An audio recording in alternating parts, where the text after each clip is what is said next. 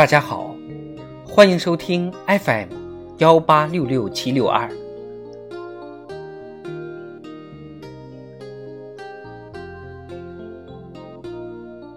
世界上最精彩的演讲词，《庶民的胜利》，作者李大钊。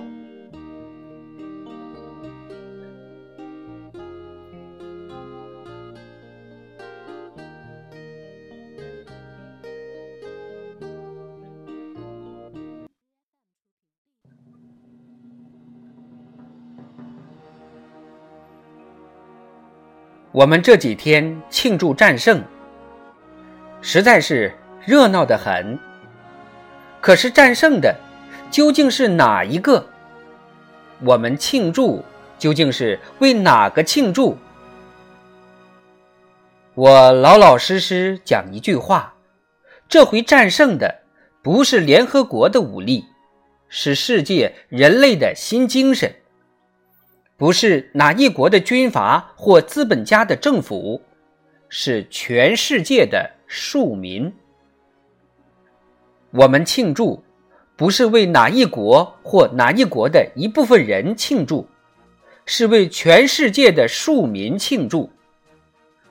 不是为打败德国人庆祝，是为打败世界的军国主义庆祝。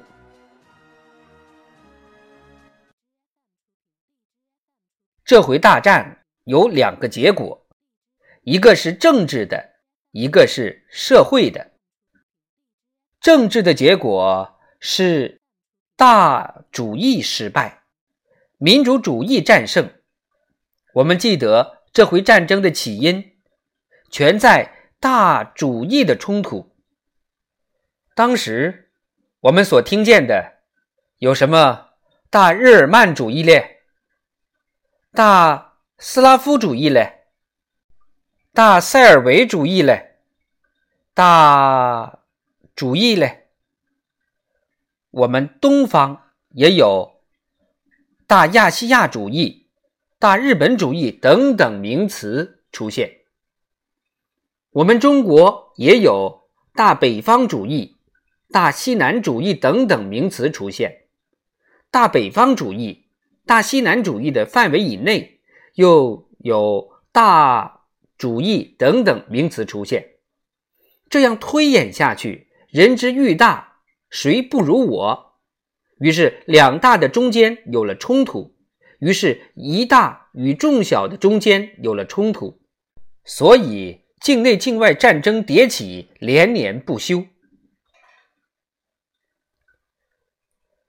大主义。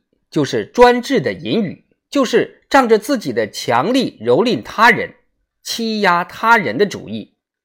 有了这种主义，人类社会就不安宁了。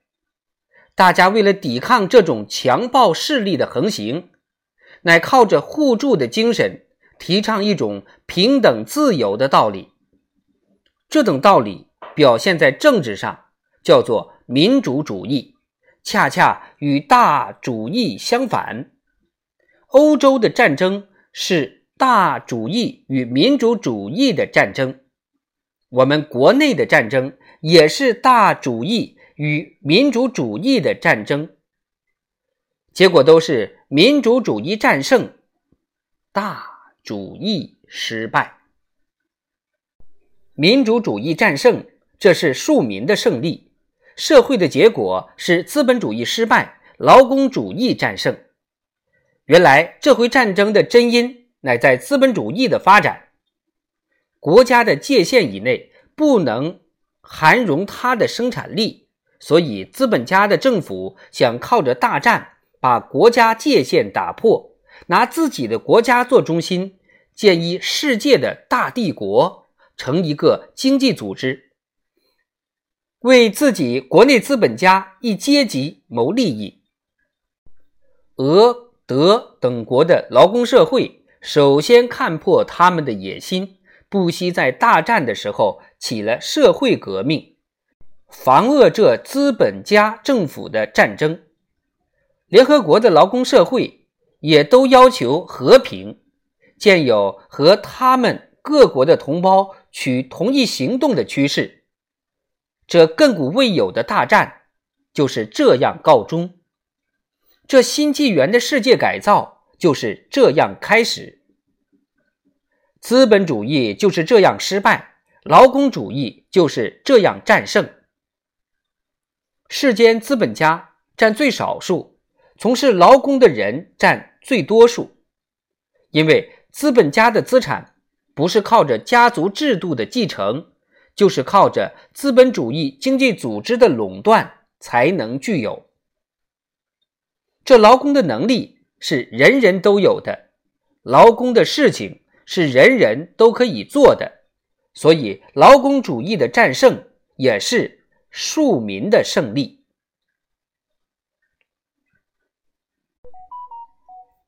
民主主义、劳工主义既然占了胜利，今后世界的人人都成了庶民，也就都成了工人。我们对于这等世界的新潮流，应该有几个觉悟：第一。须知，一个新生命的诞生必经一番苦痛，必冒许多危险。有了母亲诞孕的劳苦痛楚，才能有儿子生命。这新纪元的创造也是一样的艰难。这等艰难是进化途中所必须经过的，不要恐怕，不要逃避的。第二，须知这种潮流。是只能赢不可拒的，我们应该准备怎么适应这个潮流，不可抵挡这个潮流。人类的历史是共同心理表现的记录，一个人心的变动是全世界人心变动的征兆，一个事件的发生是世界风云发生的先兆。一七八九年的法国革命是十九世纪中。各国革命的先声，一九一七年的俄国革命是二十世纪中世界革命的先声。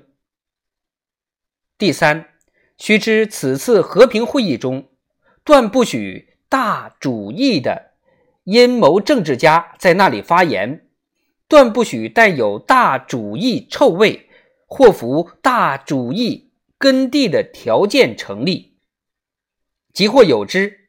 那种人的提议和那种条件断归无效。这场会议恐怕必须由主张公道、破除国界的人士占列席的多数，才得开成。第四，须知今后的世界变成劳工的世界，我们应该用此潮流为使一切人人变成工人的机会。不该用此潮流为使一切人人变成强盗的机会。凡是不做工、吃干饭的人都是强盗。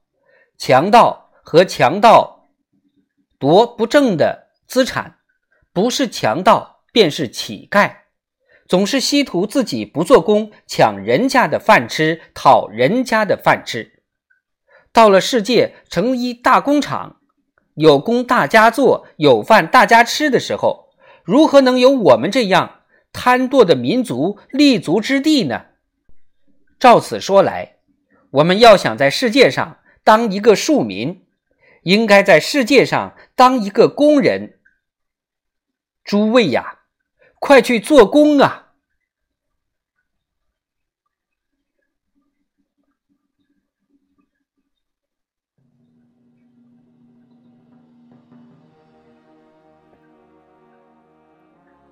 一九一八年十一月，第一次世界大战以德国战败而告结束。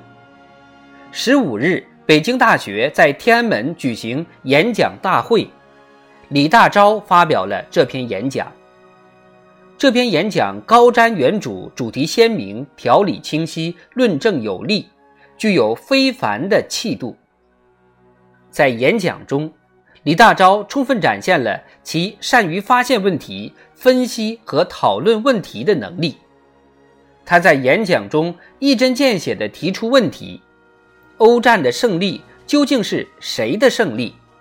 尖锐犀利，他运用马克思唯物史观分析了战争的根源、性质和结果，在分析问题时具有极强的逻辑性，并且得出一个光明的结论，即全世界庶民的胜利，并进一步为中国的革命指明了新的方向。